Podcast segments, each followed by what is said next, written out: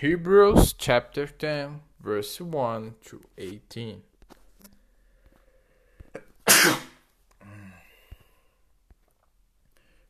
Christ's sacrifice once for all. The law is only a shadow of the good things that are coming, not the realities themselves. For this reason, it can never be the same sacrifice repeated endlessly year after year make perfect those who draw near to worship. Otherwise, would they not have stopped being offered? For the worshippers would have been cleansed once for all, and would no longer have felt guilty for the, their sins. But those sacrifices are an annual reminder of sins. It is impossible for the blood of bulls and goats to take away sins.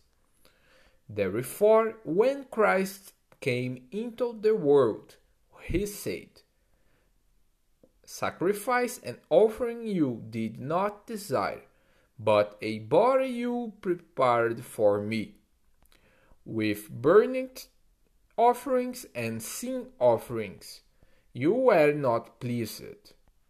Then I said, Here I am. It is written about me in the scroll. I have come to do you do your will, my God. First the said sacrifices and offerings, burnt offerings and sin offerings you did not desire, nor were you pleased with them, though they were offered in accordance with the law. Then he said, Here I am, I have come to you to, to do your will. He sets aside the first to establish the second, and by that will we have been made holy through the sacrifice of body of Jesus Christ once for all. Day after day, every priest stands and performs his religious duties.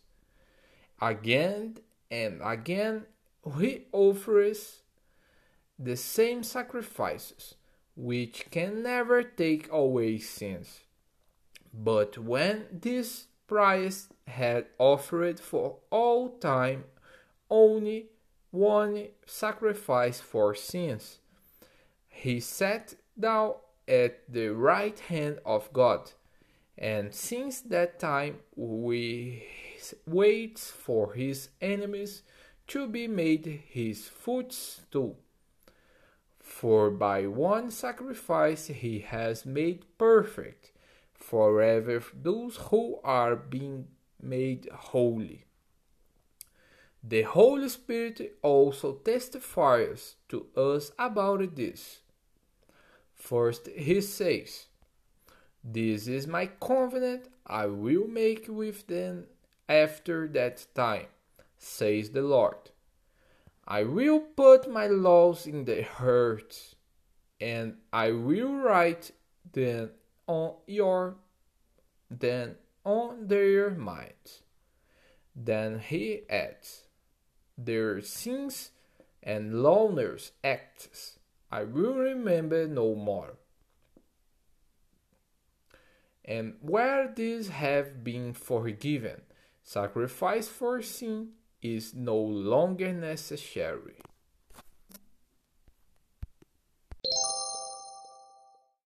Jesus be the Lord of your life. Lesh Leha.